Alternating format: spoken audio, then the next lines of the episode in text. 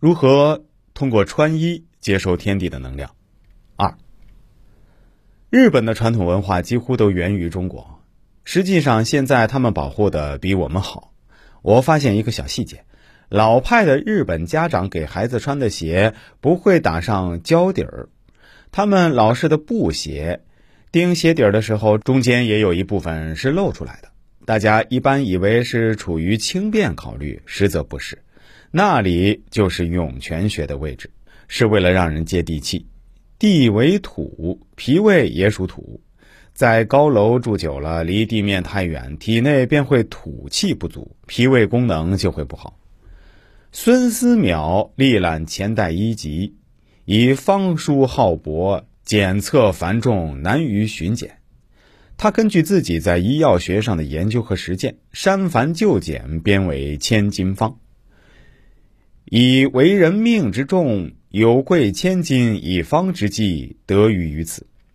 千金药方序是书简易实用，可以急救，故曰备急千金药方。这部书包括对疾病的诊断、治疗、预防、卫生等各方面，尤其注重妇科、儿科疾病的治疗，所以把妇人方、少儿方列于全书之首。他又把晚年的经验总结起来，写成《千金一方》三十卷。作为千金药方的补充，书中收载了当时所用药物八百余种，对其中两百多种药物的采集、炮制等不仅做了详细的记述，而且补充了许多治疗方法。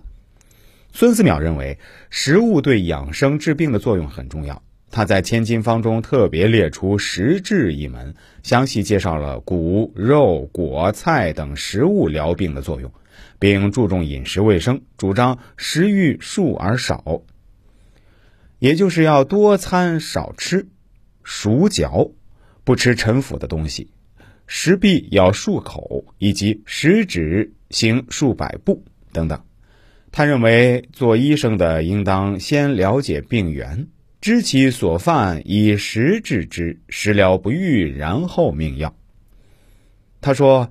药食两功，则病勿逃矣。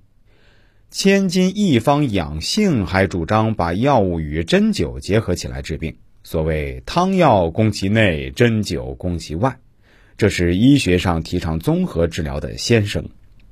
当然，还应指出，这些书里还夹杂着一些鬼神迷信的糟粕，这正是作为道教徒的孙思邈的宗教世界观的局限性。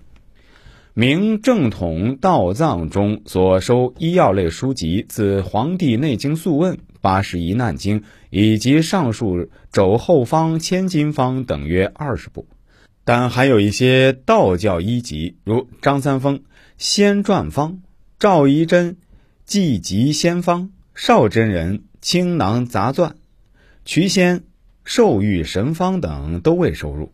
总之，道教是重视医药的。虽然其出发点是为了宗教上的求仙长生，但其内容包含有不少科学的、有价值的东西，应该引起重视，加以发掘整理。